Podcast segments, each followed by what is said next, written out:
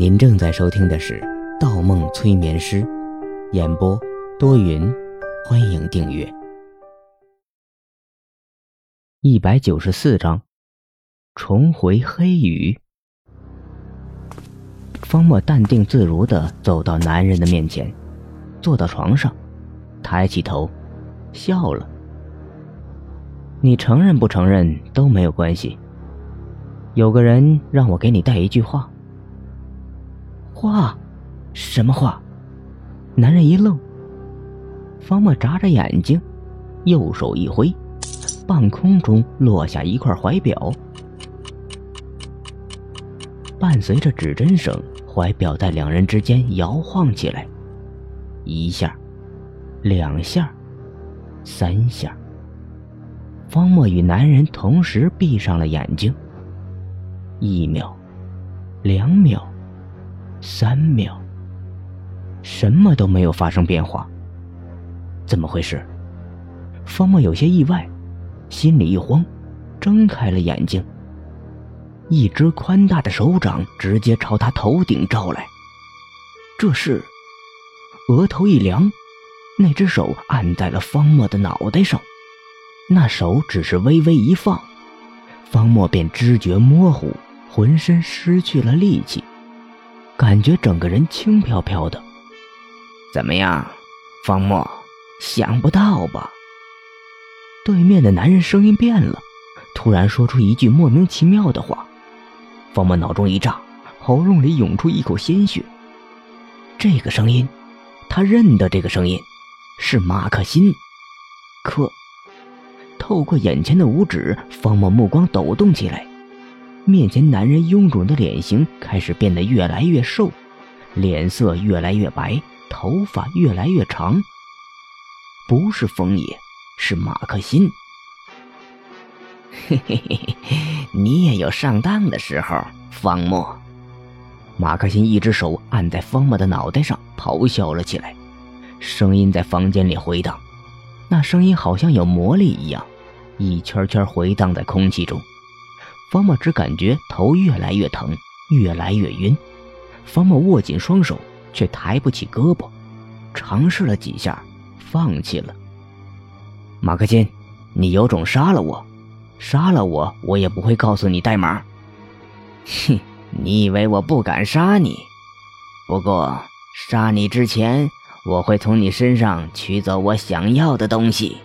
马克辛露出一丝诡异的笑容。我身上，你什么意思？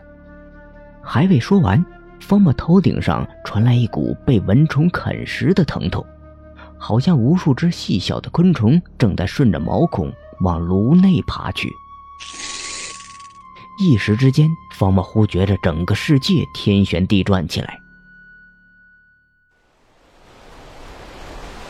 漫天的雨水从天而降。倒在水坡里的方墨抬起头，天是黑色的，地是黑色的，雨是黑色的。黑色的雨滴如同子弹一样打在方墨的身上，每一下都刺激了他的神经。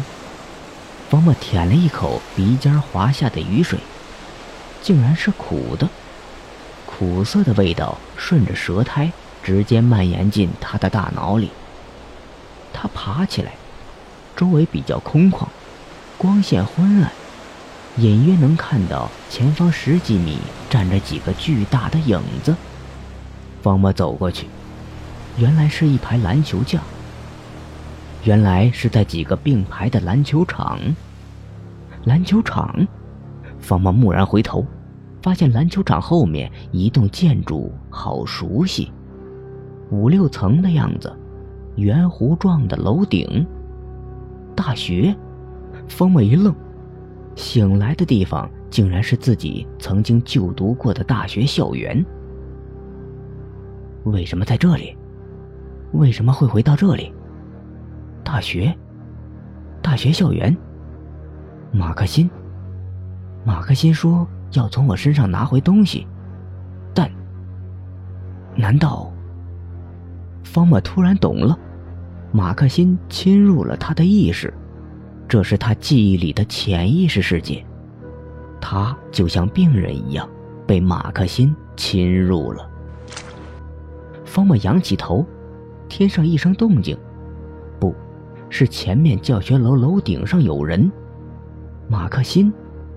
方莫大步迈进教学楼，教学楼里很黑，没有开灯。方木刚进大门，左右阴影里闪出两个黑影。方木跟着一躲，但黑影速度太快，他背后一疼，接着一紧，被人架住了胳膊。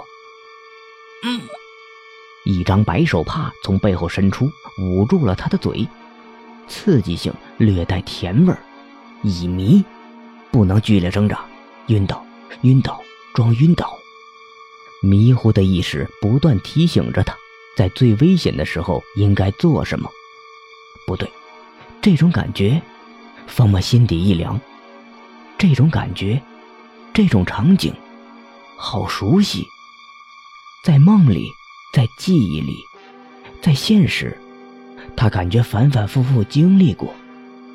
可过去无论在哪里经历，他都只记得过程，不记得地点。难道是在这里？几秒过后，方墨的舌头、脑袋、四肢已经完全不听使唤，他喉咙里有东西想吐出来，但没有吐出来的力气，身子软绵绵的，只能任凭袭击者处置。嘿嘿嘿，小侦探，催眠游戏结束了。对方的声音很尖，很熟悉。方莫头脑一炸，是巴雷特。可为什么巴雷特要叫他小侦探呢？一道闪电下来，分割了天空，照亮了周围。一共有两个人，雨水顺着他们黑色的礼帽淌下黑色的风衣，都是第二秩序的黑衣人。方木看得很清楚。是下巴尖尖的高个男巴雷特和肩膀宽大的强壮男米尼米，但巴雷特很长时间没有出现，不是重伤了吗？难道第二秩序此次倾巢而出？光线一闪，借着天空的闪电，方莫在米粒米的墨镜里看到了一张面孔，一张青色的面孔。方莫神情一晃。下意识看看自己此时此刻的装扮：运动衣、运动裤、球鞋，没有白色大褂，没有深色西裤，也没有皮鞋。他明白了，彻底的明白了，这是在他的潜意识世界里，是他上大学发生的记忆中。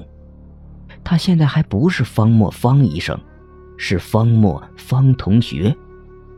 原来那个时候抓住他的人是巴雷特和米尼米。这个时候，方莫虽然头脑清醒，但身体越来越疲惫，手帕上的药物起了作用。他闭上眼睛，静观还会发生什么。常常经过这一场回忆，但从来没有如此真实过。如果和回忆里一样，接下来遇上的不就是德川康介？然后被灌入药物吗？可马克辛在哪里？马克辛为什么要侵入这段回忆里？马克辛要找的东西是不是所谓的代码？代码又在哪里？方莫脑子里混乱起来。恍惚中，方莫听到了汽车在雨中行驶的声音，听到了开门的声音，听到了雨伞撑开的声音，听到了。咯吱咯吱转动的声音，听到了地面被碾压的声音。是轮椅，德川康介来了。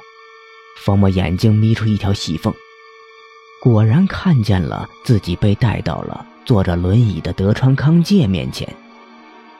代码：E C H O 幺三六幺三，方墨，年龄二十三岁，安大公认的心理学天才。大一时接触催眠，第八区催眠领域公认的新星。大二拒绝公安大学犯罪心理学系提前保研邀请。大三再次拒绝政法大学司法保研邀请。曾多次以匿名书信和电话的方式帮助警方破获重大刑事案件，并通过编码催眠的方式借程序员的手抹掉自己的档案。爱好冷门小众，兴趣涉及领域广泛，职业规划是当一个儿童心理疏导员。童年时有过两次代码，没错，是代码。代码两个字以及一连串的数字，还有他的个人信息。德川康介打开了一个黑色的铁盒子，铁盒子有一本书大小，里面排列着各种白色的小药瓶，每个小药瓶上都写满了字母和数字。德川康介从盒子里拿出其中一个小药瓶，拧开了瓶盖。方墨抬起头。小药瓶上面写着 “E C H O 幺三六幺三”，正是代码之后的单词和数字。原来所谓的代码是这瓶药的编号。德川康介掰开方墨的嘴唇，将药瓶里的药物倒进方墨的喉咙里。方墨喉咙一甜，瞬间感觉身体仿佛燃烧起来一样。这个时候。德川康介身后的车里闪出一个人影，方墨背后一凉，是马克辛。马克辛一直躲在德川康介的车里，窥视和偷听整个过程。马克辛掏出一把手枪，瞄准方墨，摇摇头，笑了。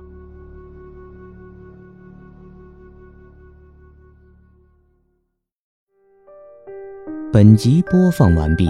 喜欢请投月票，精彩继续。